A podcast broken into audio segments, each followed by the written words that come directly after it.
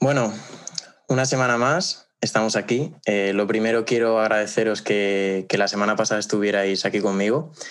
Y esta semana va a ser un poquito bastante más especial, porque os voy a hablar de mí, pero os voy a hablar de mí a través de otra persona que para mí eh, me ha ayudado muchísimo. La persona que hoy traigo aquí va a ser como una especie de, de charla, le haré algunas preguntas. Es de las personas que más ha impactado en mi vida emocionalmente y más me ha ayudado a ser la persona que soy a día de hoy. Y precisamente lo traigo también por eso, porque es mi zona de no confort. Y para mí, David es una persona a la que yo en su momento pues idealicé mucho, pero hoy lo traigo aquí como un amigo. Entonces es mi pequeña incomodidad y nada. David, bienvenido, tío. David, un placer amigo, muchísimas gracias por tu invitación, la verdad que me apetecía muchísimo, el momento en el que me lo dijiste dije, joder, eh, claro que sí, por supuesto, o sea, tengo un montón de ganas, eres un gran amigo, te aprecio muchísimo, hemos aprendido mucho juntos y estar aquí es, un regalo. Así que lo primero, antes de empezar, gracias de corazón por invitarme, eh, de verdad que me hace mucha ilusión. Y gracias también a todas aquellas personas que nos están escuchando, que están invirtiendo ese, granito de arena con su tiempo y su atención, es de valorar. Sobre todo porque, joder, ahora mismo con, con todas las distracciones que hay, anda que no tendrán podcast, podcast que escuchar, libros que leer, eh, cosas que ver por Instagram, oye, pues que inviertan su tiempo. Tú que me estás escuchando, gracias de verdad, porque lo valoro mucho. Es más, fíjate si lo valoramos, que vamos a dar lo mejor que tengamos, lo mejor de nosotros, para que te lleves algo, por lo menos para que algo te lleves y puedas aplicar. Eso siempre. Bueno, tío, lo primero, gracias sobre todo por el tiempo, por estar aquí. Lo aprecio un montón. Y bueno, eh, yo creo que los que te conocemos desde hace años, de hace años te hablo de 2016 o así, yo te conocí, eh, te conocimos como entrenador.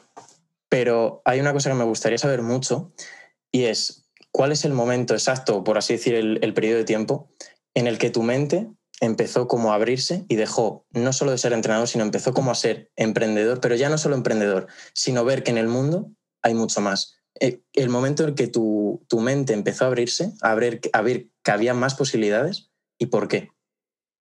Pues mira, eh, me gusta mucho la apreciación de que no me considero entrenador, a pesar de haber estudiado ciencias del deporte, a pesar de tener un centro de entrenamiento en Madrid, a pesar de haber trabajado con muchas personas en el ámbito del rendimiento, de la salud.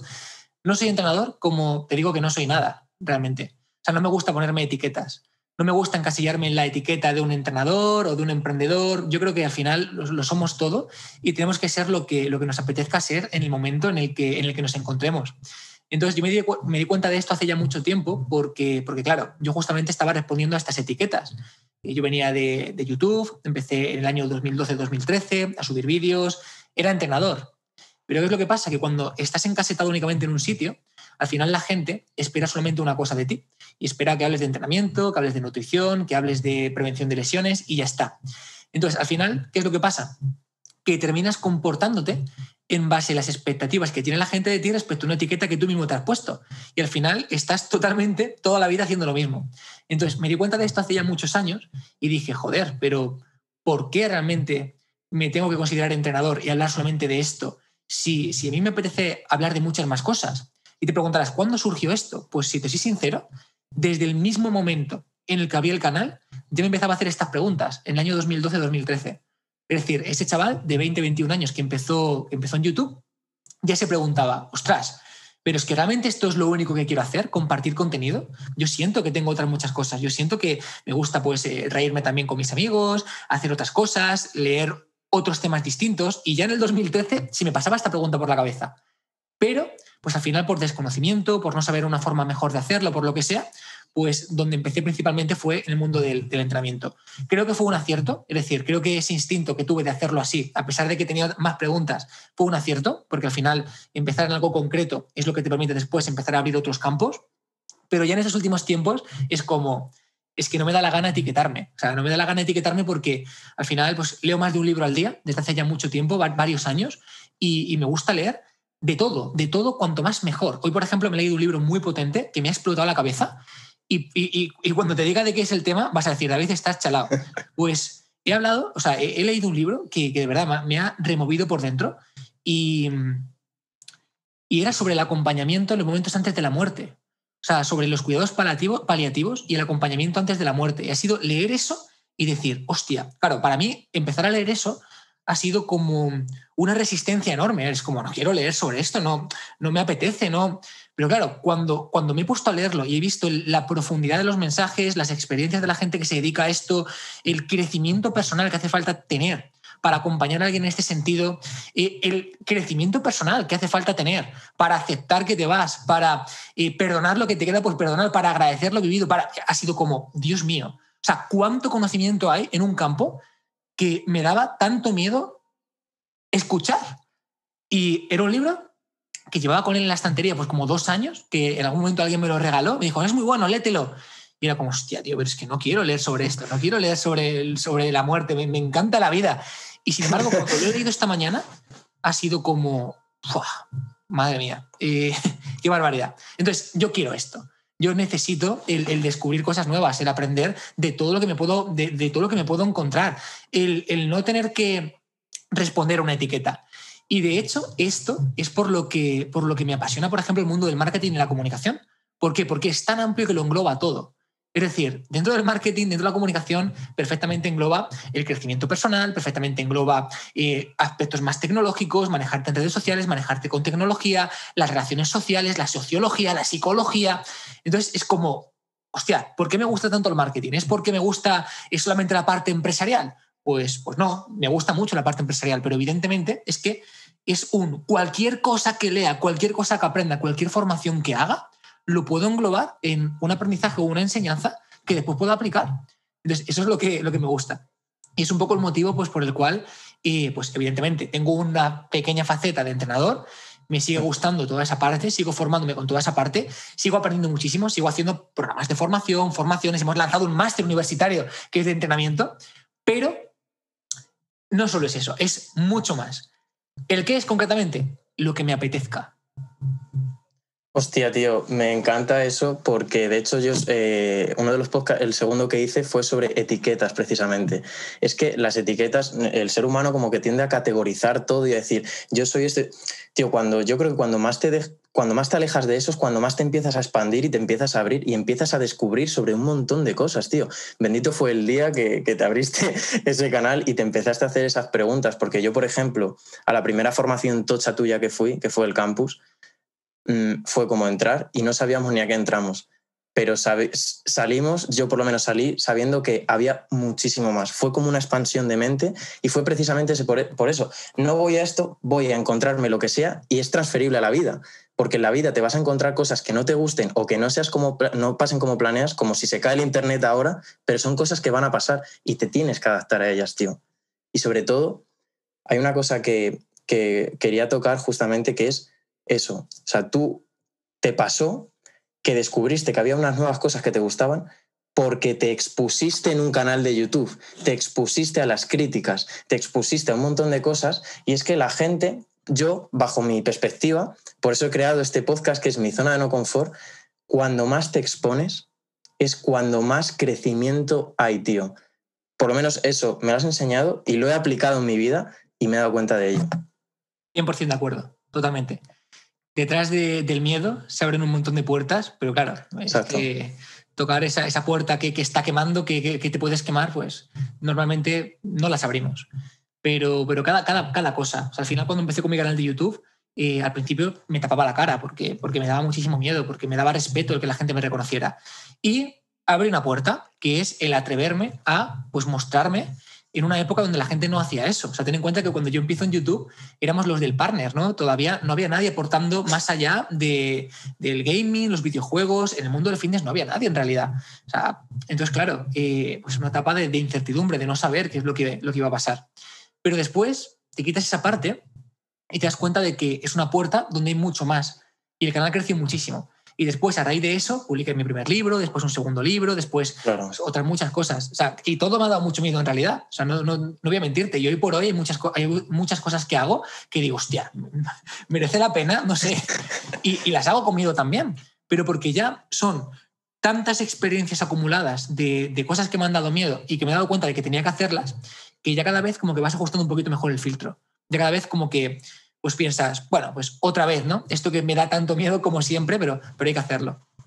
Claro, justo es eso, tío. Yo, por ejemplo, hoy al hacer esto, como he dicho, o sea, tú para mí has sido una figura que yo he idealizado mucho, pero ya te he ido trayendo como más a un amigo, tío, una persona que siempre ha estado aquí ayudándome, y sientes ese pequeño estrés, ese pequeño nervio, pero sabes que eso es bueno y precisamente dices, cabrón, te tienes que exponer y tienes que hacer eso porque te da miedo y tienes un poquillo. Y yo sé que hay dos puntos, o sea, dos momentos tuyos, que de hecho los he vivido presencialmente y los has puesto como ejemplo, que me gustaría que hablase precisamente del miedo que sentiste a ello. Uno fue la famosa charla para 10 personas, solo para 10 personas, y dos, cuando vendiste en el simposio de fuerza. Vale, pues lo de la charla para 10 personas fue algo increíble. total, total.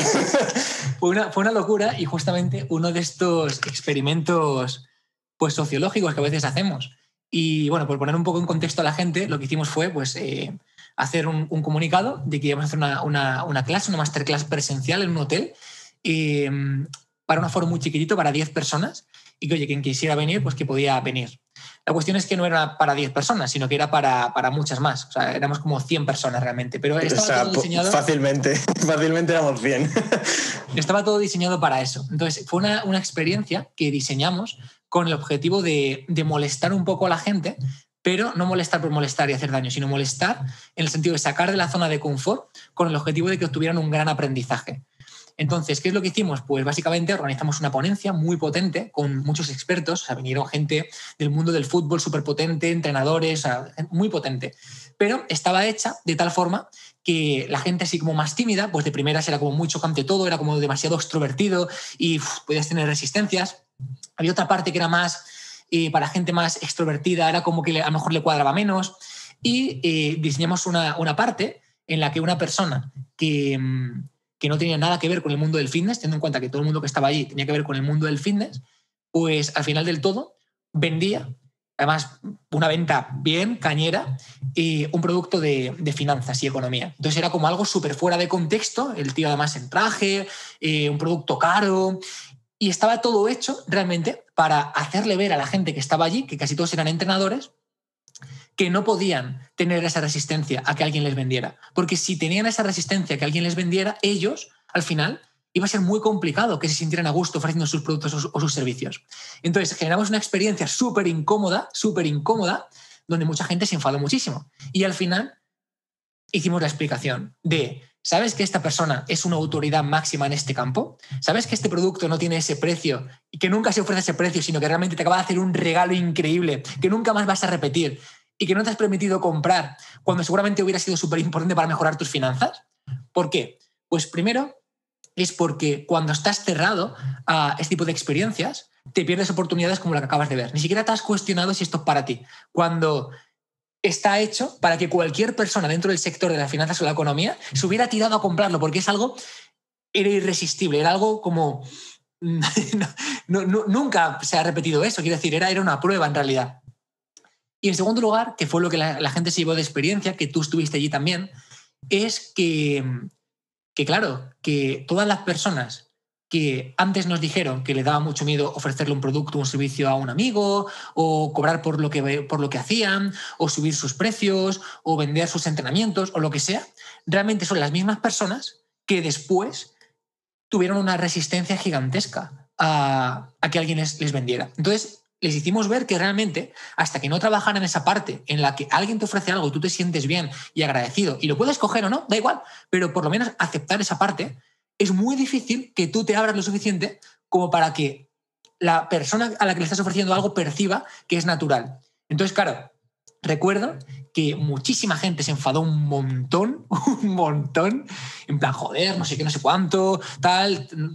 Pero después, cuando explicamos todo esto, se escuchó un hostia puta en la sala. Un joder, qué cabrón. Entonces, generando esta experiencia incómoda, hicimos ver a la gente que esa parte la tenían que trabajar. De una forma que si yo te digo, oye, tienes que ofrecerle esto a tus clientes, que claro, lo tienes que hacer.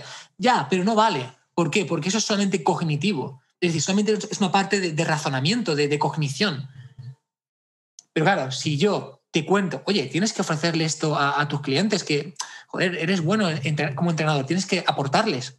Y además, te genera una experiencia de cómo se va a sentir tu cliente si tú no lo haces de esa forma que, que, es la adecuada, pues tú ya empiezas a asociar y dices, ostras, es que claro, si yo siento esto, ¿cómo se sentirá mi cliente cuando le ofrezco algo y no soy congruente? Entonces, recibí, pues yo qué sé, yo creo que toda la gente que estuvo allí me mandó un email después diciéndome gracias. Gracias porque nunca había entendido tanto qué es lo que tengo que hacer. Porque no es que lo haya entendido, es que he sentido cómo se siente alguien cuando le ofrezco algo y yo lo estoy transmitiendo con resistencia, con... con ¡ah! Entonces, joder. Y mucha gente nos escribió diciendo que había sido de las mejores experiencias de su vida, que de las más incómodas, pero también de las que más aprendizaje se llevaron. Así que bueno, tú estuviste allí, cuéntanos tu, tu visión. Es que eso, tío, me acuerdo como si fuera ayer, porque además fue el primer día que te conocí y yo estaba como a verlas venir, o sea, digo, me he metido aquí, o sea, porque es que además me acuerdo que yo te escribí vi la historia que subiste diciendo, es solo para 10 personas, lo vi por la noche y ponías, contéstame con un yo. Y dije, digo, ni de coña voy a llegar, pero dije, venga, yo. Y me salta un mensaje de, se ha caído no sé qué persona, eh, tienes aquí para reservar. Y voy, pero de, canteo. Y tío, fue llegar allí, eh, fue pues una agitación brutal y cuando Manu vendió, vendió aquello, fue como, hostias, eh, ¿a qué he venido? No, entiendo nada, pero era como, tampoco me, me sentía raro. Y es que en esa época, además, yo estaba con mi primo, además tú lo, conoces, eh, dando entrenos personales de gente suya y demás. Y yo me acuerdo que él y yo, tanto él como yo, teníamos un problema con el tema del dinero brutal. Brutal. Nos costaba incluso hasta pedir, y eso que mi primo lleva años y, y años y facturando. Pero teníamos problema, tío, con eso porque no nos valorábamos, no valorábamos nuestro trabajo ni lo que estábamos haciendo. Y a partir de ahí, tío, fue como empezar a entender muchas más cosas. Es que es como tú dices también que a la gente no le pones, eh, ¿cómo era? No le dices eh, tus excusas, no, ¿cómo es la palabra que...? Objeciones, son, no son las suyas, son las tuyas, precisamente porque no tienen los huevos de, coger y decir, ¿cómo voy a cobrar yo alto a mi, a mi gente o voy a, voy a valorar lo mío si yo no soy capaz de invertir en mí, que precisamente yo soy la persona más importante, tío? Y además yo me acuerdo perfectamente de ese día porque era una de las cosas que quería tocar, que fue cuando me empezaste a romper una creencia, que empezaste a hablar de redes sociales y, todo, y tú con tus rotafolios ahí y dices, ¿qué eso os viene a la mente? Y la gente decía, pues conexión, tal. Y yo dije, ego. Y te giraste y me dijiste, esa es buena. esa es buena. Porque, mm, tío, yo hay una creencia que me ha costado mucho romper y es, hostias, David, por ejemplo, tiene un millón de seguidores, un tal, pero es que no va de los números. Y precisamente tú, que tienes muchos números, me lo has hecho entender, que no va de los números, que va de a quién le consigues hacer llegar un mensaje, de a quién le ayudas de verdad. Y hay mucha gente que no se, no se anima a empezar porque cree que tiene pocos seguidores o pocos tal, pero si es que, tío, conozco gente que ha tenido menos de 4.000 seguidores y ha tenido casi una facturación de un millón en, en una sala. O sea, y es que no va de facturar, sino va de ayudar de verdad. Y es complicado romper eso porque desde pequeños nos, nos infundan que son éxito, números eh, y todo eso. Y es muy complicado, tío. Si pudieras mandar un mensaje sobre eso, como en estos dos años he entendido sobre ti, pues me encantaría. Y sobre todo va de no compararse. Es decir, de, de que no va de si esta persona tiene 10.000 seguidores y yo ninguno, esta tiene más opciones, ¿para qué lo voy a hacer? Sino de, joder, es que al final tú con tu mensaje y con tu forma de aportar vas a llegar a un montón de personas con el tiempo a las que yo, por ejemplo, aunque tenga un millón o los que sea, no voy a llegar nunca. ¿Por qué? Pues porque no van a conectar conmigo, porque no les gusta lo que hago, porque no les gusta mi forma de ser, por lo que sea. O sea que siempre vas, a tener tu hueco, eso es lo primero. Y, evidentemente, o sea, no hace falta una gran audiencia. No hace falta, y además es que no creo ni que haya que buscarla. O sea, salvo que sea algo que te guste mucho, salvo que quieras generar un impacto, es que no hace falta. O sea, simplemente con que te dirijas a las personas a las que puedes echar una mano y les aportes, es que al final, ¿cuántos clientes, por ejemplo, puede tener un entrenador personal? Yo qué sé, es que no, tantos, 30, 50, 100, si eres un, superdotado, no más, no, no puedes tener más clientes. Entonces, haz cálculos. O sea, con que tengas unos cuantos clientes, 30, 50, y el precio sea justo respecto a lo que tú puedes ofrecer, ya puedes vivir espectacularmente bien. Y para eso no te hacen falta ni, mil seguidores, te hacen falta 50 que te compren, 50 que confíen en ti. Entonces, Pero, no, es tan complicado. Claro, y es que es justo eso y ya, y porque habrá gente a lo mejor que diga, bueno, pues a la hora de empezar eh, me cuesta facturar, pero es que, tío, tú tienes en tu, a lo mejor tú tienes 500, 600 seguidores, pero es que precisamente son personas que te conocen, porque pensamos que la gente que nos va a comprar es gente que, o sea, que tienes como que empezar a crecer y luego te van a comprar que no, que es que precisamente las personas que confían en ti son las que van a confiar en ti, te van a comprar y son tu, tu, testeo, por así decir, es las pruebas que tú tienes. Si no soy capaz de ayudar a las personas de mi entorno, a lo mejor es que no puedo llegar a, ayudar a otras personas. Y tú precisamente, eh, con lo que has dicho de eh, el mensaje que yo digo a lo mejor no llega. Yo, joder, hay cosas que le he dicho a amigos míos, a familiares, a mi madre, que son mensajes que les han llegado por mí, no por ti. Y es muchas veces la cabeza que nos tenemos, nos sesgamos de decir, esta es una figura de referencia, pero es que tú eres una figura de referencia para la gente que te conoce. Es, así, tío. Es así. Y, tío, con el tema de, la exposición, eh, hay una cosa que yo entendí, o sea, cuando te conté que tuve pues, la suerte de a, mis compañeros de clase dar, dar una charla, que fue para mí una exposición brutal, ese día entendí muchas de las cosas que durante estos dos años me has, me has ido diciendo. Una es la capacidad que tenemos los seres humanos para cambiarnos la vida los unos a los otros. O sea, y va más allá de mí, va más allá de ti, sino va de, tener un puto reconocimiento y, que tu ego diga, muy bien, aplauso, sino de que tú ves los ojos de esa persona, le envías un mensaje y ves que le estás llegando. Y yo ese día tenía miedo, tenía incertidumbre, tenía... Pero, y dije las cosas como seguramente a ti te estoy diciendo mejor, porque estoy en un ambiente mucho más tranquilo. Pero ¿qué pasó? Que por exponerme y por hacerlo, ese mensaje llegó.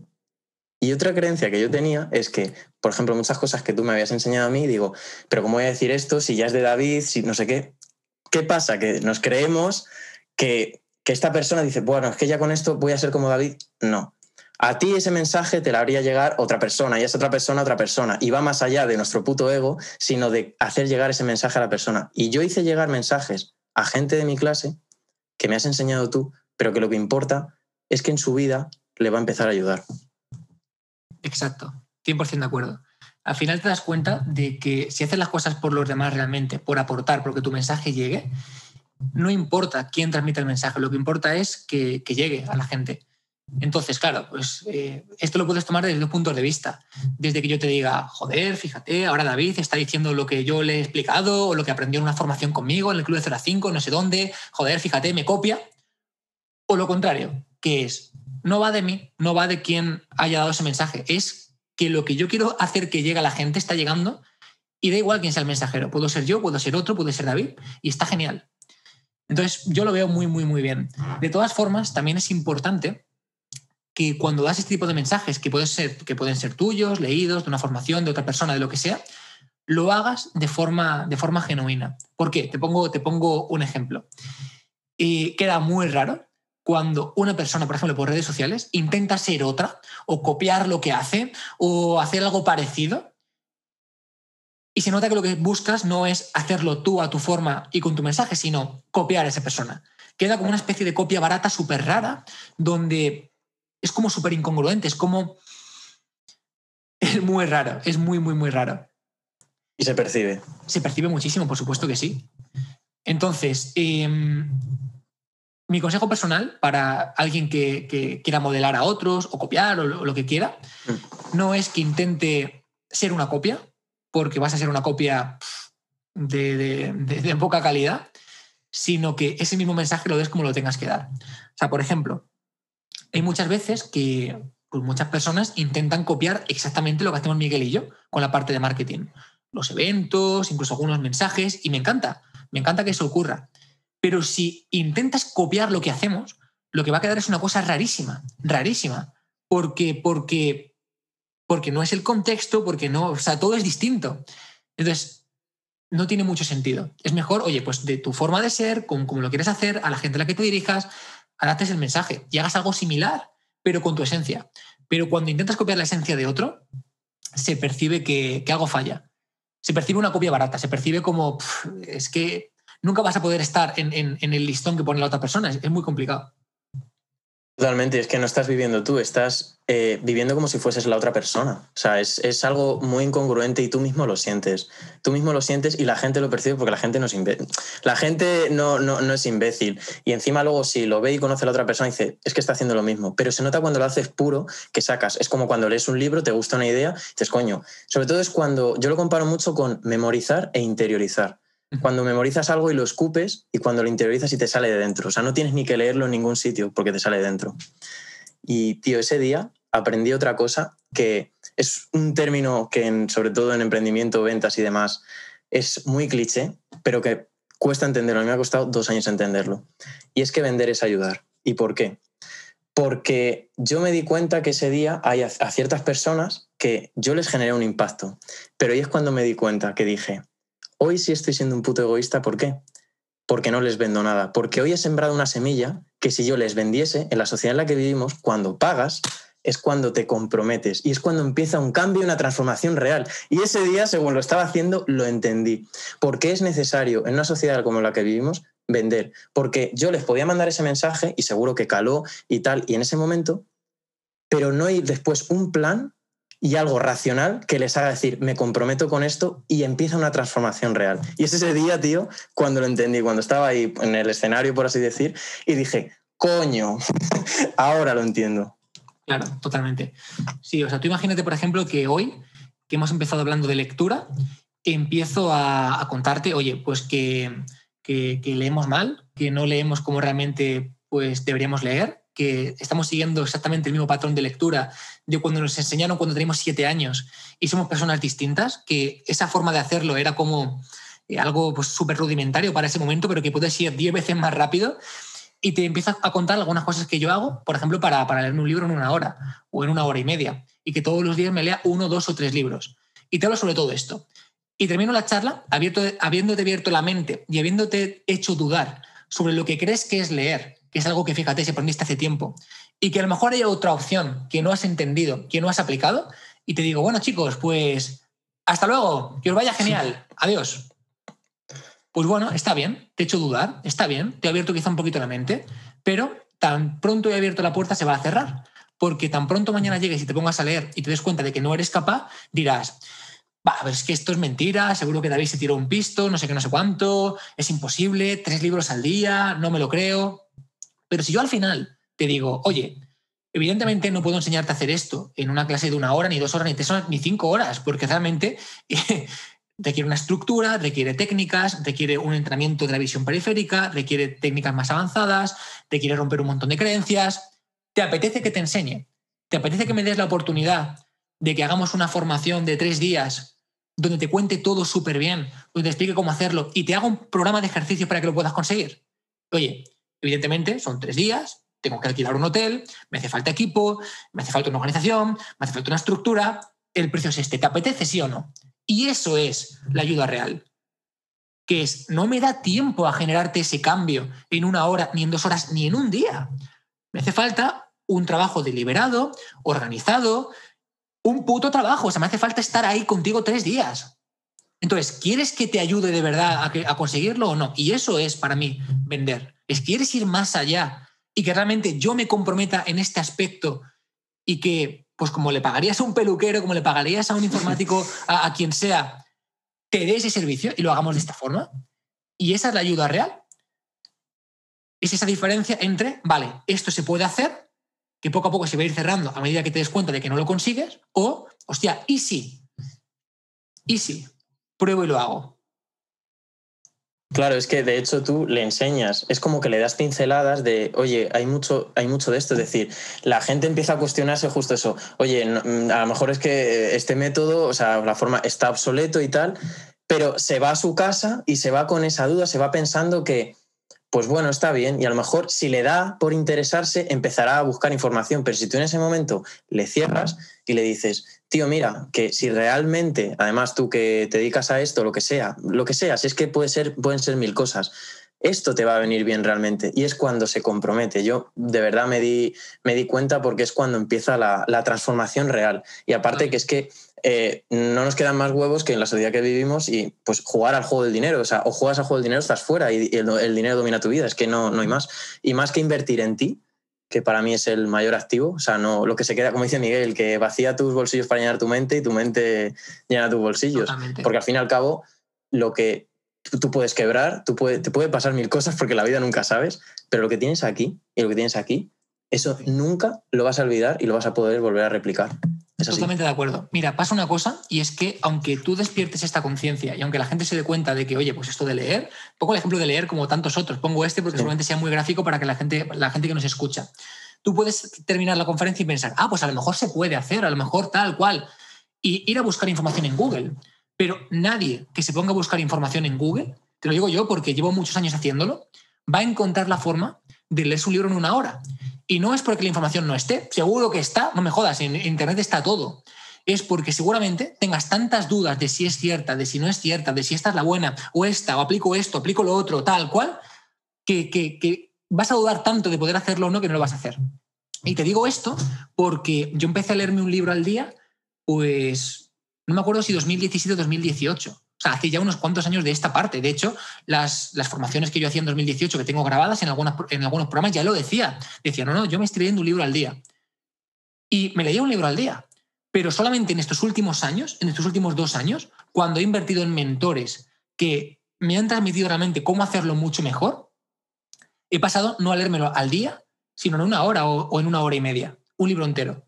Entonces, es, yo no tenía la capacidad en 2017-2018 de leerme un libro en una hora, posiblemente sí, pero no con información sin más.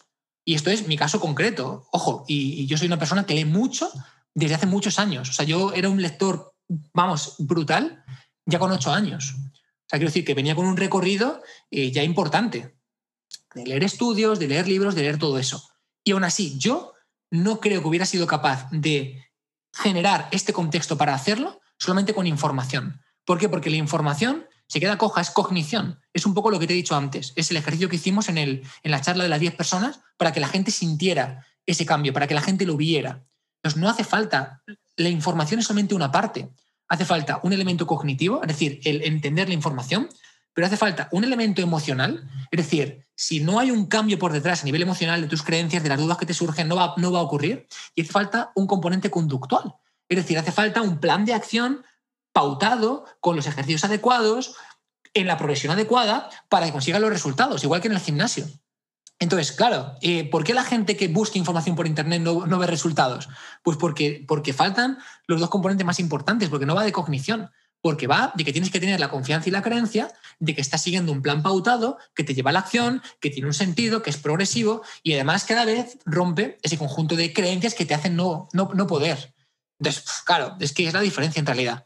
¿Por qué paga la gente? Pues por cosas que generan esta transformación, por cosas, por programas, por servicios, por lo que sea, que te impulsan en este sentido. Si no, pues oye, pues no lo pagues, lo tienes en Google. Ahora, ¿vas a conseguir estos resultados? Es muy difícil, es muy difícil porque no te van a empujar a que lo hagas, a que sigas el plan. Exacto, tío. Es que es, yo creo, si tú buscas esa información, es como, por ejemplo, toda la vida en la escuela, o sea, salvando rosas excepciones, que es que te formas. La cuestión es que tú lo que tienes que hacer es transformarte. Yo no busco formaciones, yo busco transformaciones. Por eso una formación, un programa o algo es bueno de cojones, porque implica un impacto emocional, porque implica algo que realmente te haga generar ese cambio, porque si no, te puedes tirar horas leyendo, te puedes tirar horas mirando cosas que, no te va a servir, que, que, es que simplemente te formas y coleccionas recuerdos en la cabeza, punto. No, ni recuerdos, cosas que incluso luego se diluyen, porque como no hay un impacto emocional, no retienes. No, no lo retienes, tío. Totalmente. Mira, te pongo un ejemplo. Si yo los libros que me leo al día simplemente los leyera, ¿sabes de qué me servirían? De nada. De nada. Es información, es información vacía. Ahora, cada libro que me leo, me pongo dos objetivos. El primero es aplicarlo de forma inmediata y el segundo es transmitirlo. Es decir, yo los libros no me los leo por mí, los leo con un objetivo de aplicar y transmitir. Entonces, ¿qué es lo que implica? Es, un cambio súper, súper grande en comparación. Porque cuando lo haces por ti simplemente y te lo lees y ya está, y no aplicas, lo vas a olvidar.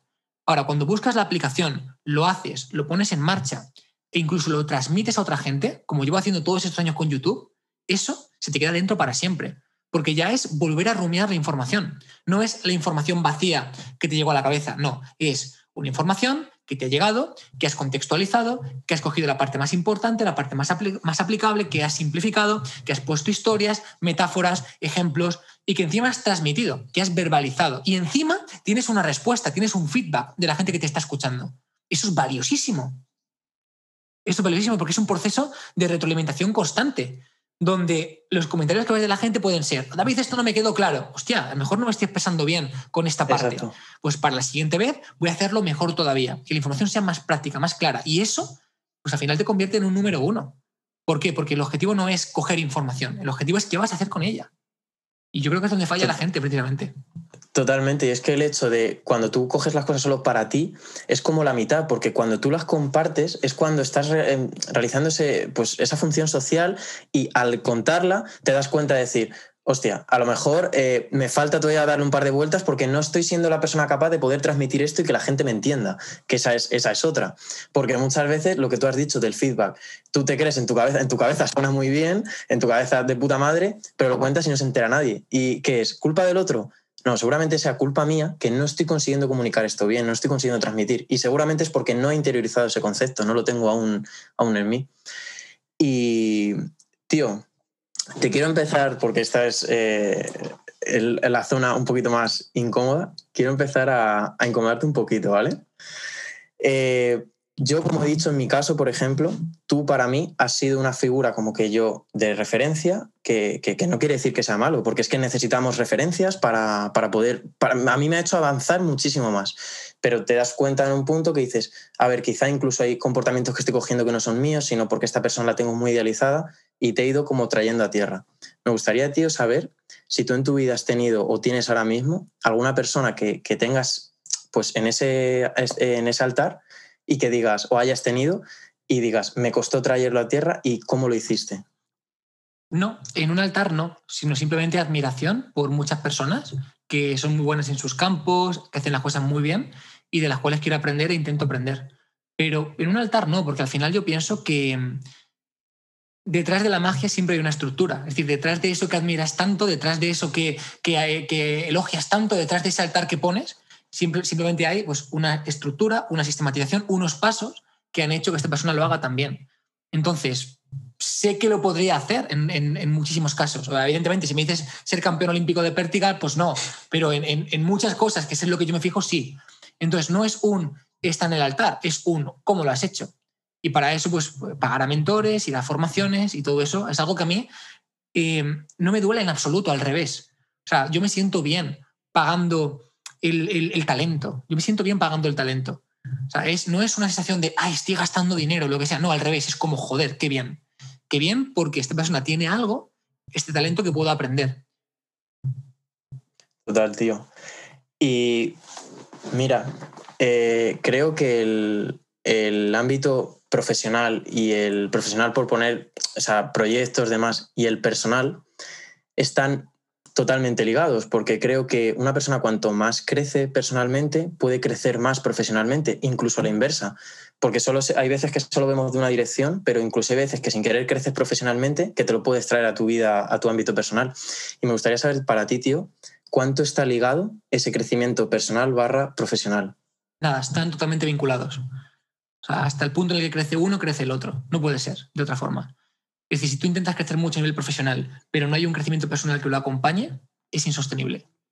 Y cuando tú empiezas a crecer personalmente, hay la opción de que haya un crecimiento profesional que lo acompañe también.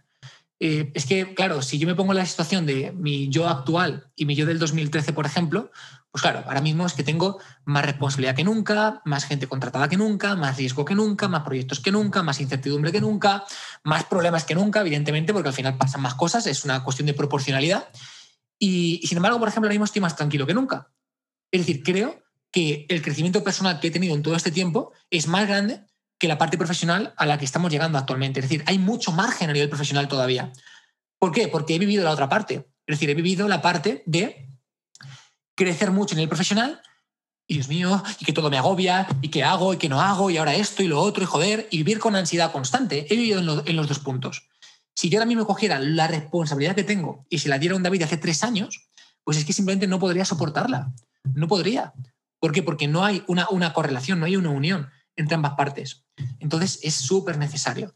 De hecho, quien intente emprender sin ponerle foco a su gestión emocional, eh, a su gestión mental, a pues esto, este crecimiento personal, lo tiene muy complicado. Lo tiene muy complicado porque va a caer constantemente en la frustración, en desilusionarse, en expectativas no realistas, en autosabotaje, en miedos, en ansiedad, en problematización de todo, en, en catastrofisticar todo, en hacer una anticipación aversiva constante, como todo el rato que va a ocurrir, y eso al final es, es insostenible. O sea, desde la ansiedad no puedes tomar buenas decisiones, es imposible.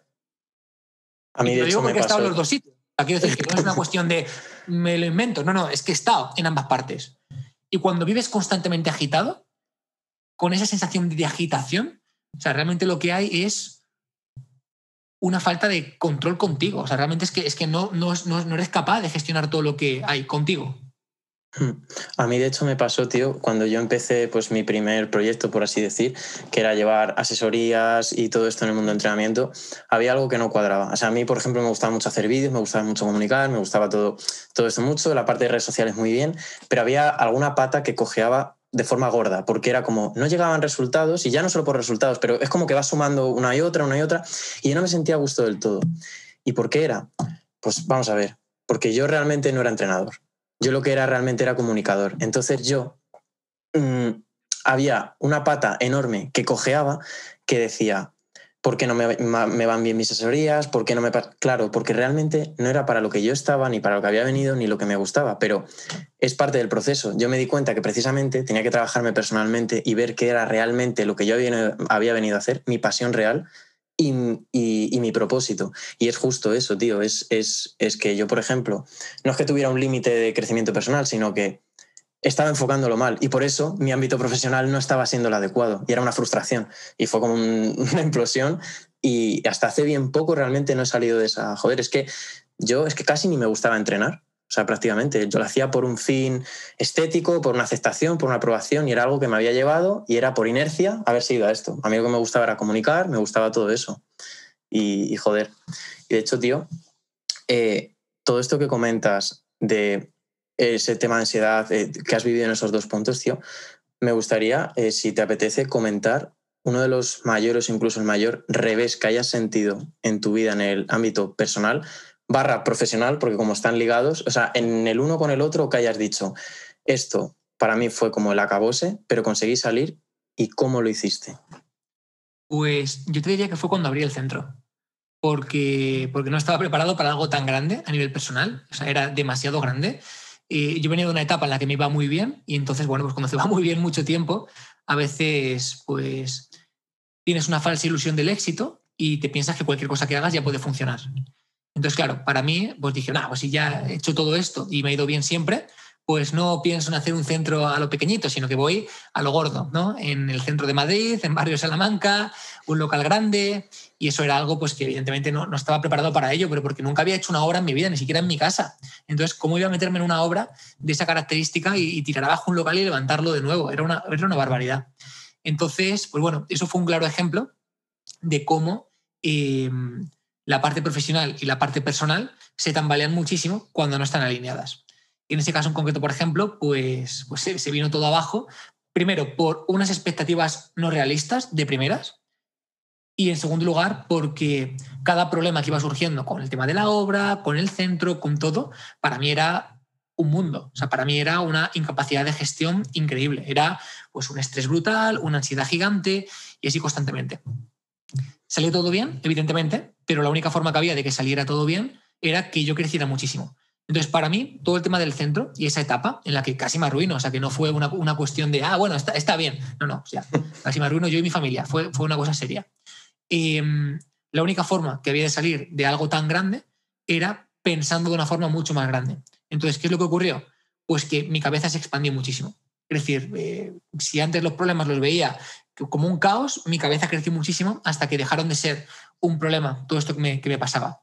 De hecho, siempre digo que esa etapa fue la peor que he vivido hasta ahora. Fue una etapa de muchísima incertidumbre, muchísimo estrés, fue una mierda, pero al revés, también ha sido la mejor etapa de mi vida. ¿Por qué? Porque gracias a eso soy otro. Es decir, eh, no he seguido un curso de maduración normal de un chaval. Ese chaval que empezó ese proyecto con 24 años, de repente, en un periodo de un año, yo no consideraba que tuviera una mentalidad de un chico de 25. Yo había crecido a una mentalidad de una persona de 40, 50 años porque el problema lo requería. Era tan brutal el lío en el que me metí que, tuve que pensar a lo grande, tuve que pensar de otra forma. Y de hecho, a partir de ese momento, a nivel empresarial, crecimos como nunca. O sea, a nivel empresarial, el punto de inflexión fue ese. O sea, como a multiplicar por cuatro el año anterior, y multiplicar por no sé cuánto el siguiente, y a partir de ahí multiplicar y multiplicar y multiplicar año a año. Claro, tío, justo es eso, porque es eh, mucha gente en su vida le vienen reveses, le vienen hostias, y la cuestión es que ven como un problema, un problema, un problema. Pero algo tan gordo, porque además yo más o menos lo sé, porque sé las dimensiones que pudiera tener eso, o sea, me lo puedo imaginar porque trabajo allí, de hecho, el, el centro es como mi casa. Y tío, recibir una hostia tan gorda con algo, porque no es, oye, que me ha dejado mi pareja, que obviamente lo, sientes, lo pasas muy mal, que no, que aquí hay muchas cosas más implicadas y que estamos hablando de que puedo arruinar incluso a mi familia. O sea, ser la, sobre todo, tío, ser la persona capaz de ver eso como algo de lo que aprender y salir de ahí a decir, mi vida se acabó, a tomar por culo, porque hay muchas, gente, hay muchas personas que mueren en el intento. Sobre todo, tío, si pudieras mandar un mensaje para las personas que a lo mejor en, su, en su vida, en su... tienen algo así, eso es lo que más me gustaría que, enviaras. Pues yo el mensaje que daría, como mensaje final de, de que la gente se, se quede con algo, es que cada vez que me ha pasado algo que me ha generado mucho estrés, mucha incertidumbre, que he interpretado como un problema grandísimo, cada vez, después me he dado cuenta con el paso del tiempo, a veces una semana, a veces un mes, a veces un año, que, era lo mejor que me podía pasar, porque soy quien soy gracias a eso que pasó y no lo sería si no hubiera pasado por ahí. Entonces, claro, la pregunta que yo me hago es, cuando un problema te hace crecer tantísimo, hasta un punto en el que expandes tu cabeza y adelantas 10 años, 20 años, o eres capaz de multiplicar tus resultados empresariales a lo bestia, ¿es un problema o no es un problema? Porque claro, tú lo interpretas como un problema cuando estás ahí, pero ¿es un problema o no? Viendo en perspectiva y con dimensión. Entonces, esto a mí por lo menos me ha hecho darme cuenta de qué es un problema. ¿no? Y cada vez que me pasa algo pienso, ¿es un problema o no es un problema? Porque, claro, porque si realmente voy a crecer tanto por ello, lo que tengo es que estar agradecido, no quejándome. Entonces es como tienes una misma moneda, pero le da la vuelta. Y a mí por lo menos me ayuda mucho en mi día a día. Son tantas veces las que he tenido experiencias tan jodidas y que el tiempo me ha demostrado que, eran necesarias, que tenía que pasar por ahí, que, era algo, un punto de inflexión, que claro, mm, yo creo que he convertido un poco la frustración de cada problema en aceptación. Y en decir, vale, me está ocurriendo esto, no tengo la conciencia suficiente como para entender por qué, pero estoy seguro de que llegará un punto, que a lo mejor es una semana, un mes o un año, en el que seré consciente realmente de por qué me está pasando esto y encontraré el aprendizaje de esto que ha ocurrido. Simplemente como ahora no tengo ese nivel de conciencia, no lo puedo saber, pues lo único que me queda es aceptar, tirar para adelante y esperar ese aprendizaje que, llegará cuando tenga que llegar. Es mi forma de ver los problemas ahora mismo. Tío, creo que no has podido explicarlo mejor. Es que yo creo que no somos en sí, eh, te viene un problema, te viene algo, y no es en sí que, no lo veas, es que aún no te has convertido en la persona capaz de ver eso de otra forma. Es, es solo un cambio de mentalidad como, como el libro, tío. De, o sea, es que la mente crea la, mente crea la, realidad, tío. Es, es, es, que es así 100%. Y, tío, eh, para ir ya terminando, eh, en la actualidad. Yo eh, la semana pasada hablé sobre, no sé si conoces el cuento filosófico sobre la vaca. Bueno, es, la cuestión es que eh, en una, bueno, da igual, no lo voy a poner porque es un poquito, un poquito largo, ¿vale? Pero la cuestión es que como metáfora había unos, una granja de unas personas que esa vaca era como su impedimento para poder crecer más. Entonces les mataron a la vaca y tuvieron que agudizar su ingenio para empezar a crecer más y crear una granja de la hostia, por resumirlo, ¿vale? Entonces, en la actualidad, tío, en tu ámbito personal, en tu ámbito profesional, ¿cuál es tu vaca? ¿Sabes detectarla? ¿Qué es lo que te está impidiendo que avances más o consigas ir más rápido? ¿Cuál es mi vaca para ir más rápido? Yo te diría que vamos a una velocidad mucho más rápida de la que sin duda podemos gestionar. O sea, es, es una bestialidad joder, en esos últimos meses hemos contratado a veintipico personas con el equipo nuevo que ya conoces eh, en, Canarias y, y aún así vemos que, que, no damos, que hace falta más. Entonces, ¿cuál es la vaca? O si no, en algún momento que tú sentiste que tenías esa vaca y que la. Pues si ahora no es, porque es cierto, claro, es, eh, viéndolo en perspectiva, hostia puta. que han sido mis miedos, mis miedos y el perfeccionismo. O sea, el perfeccionismo y el miedo a ciertas cosas, a que te critiquen, a que la gente no esté de acuerdo y, y intentar hacerlo todo perfecto, para mí ha sido una vaca que, he tenido que matar, literalmente, y que se ha muerto. O sea, antes lo buscaba hacer todo perfecto, ahora entiendo que uno es mejor que cero y que es mejor hacer y corregir. Totalmente, tío. Yo igual, me puse. El primer podcast que grabé es prácticamente sin nada, con un micro de mierda y el trípode. O sea, el trípode era enganchar el micro a un palo selfie, ¿sabes? Y es suficiente, tío. Si lo que importa es, pues oye, si consigo hacer llegar algo y, ayudar. Y por último, tío, me gustaría preguntarte, porque a lo tonto, eh, de lo que te conozco, has estado en Chile, has estado en Nueva York, has estado en la India. Y viajar es una de las cosas que te hace abrir brutalmente, yo creo, esa expansión. Y le pregunté a Mario Muñoz, le dije, tío, ¿qué le preguntas a David? Dice, hostia, pues no sé. Pero me dijo, pregúntale qué fue del viaje a la India lo que le cambió, porque todo el mundo que va a la India le, le cambia.